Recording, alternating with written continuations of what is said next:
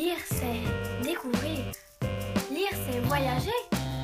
Lire, c'est mieux que combattre. Le droit de ne pas lire. Le droit de sauter des pages. Le droit de lire à voix haute.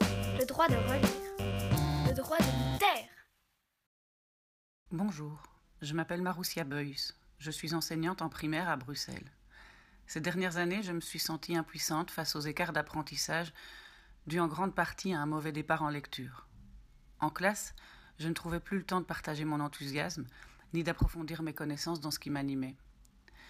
Je me suis demandé comment gérer ce sentiment d'impuissance et de frustration.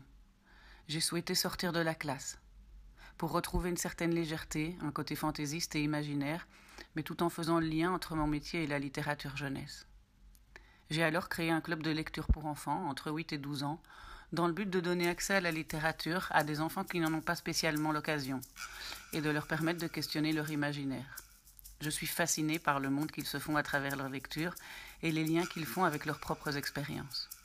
Je m'appelle Maroussia Beuys, je suis enseignante, j'adore écouter les enfants présenter les livres qui les animent et qui les font voyager, et j'ai eu envie de vous les présenter. Tu lis, c'est toi, un podcast visionnaire.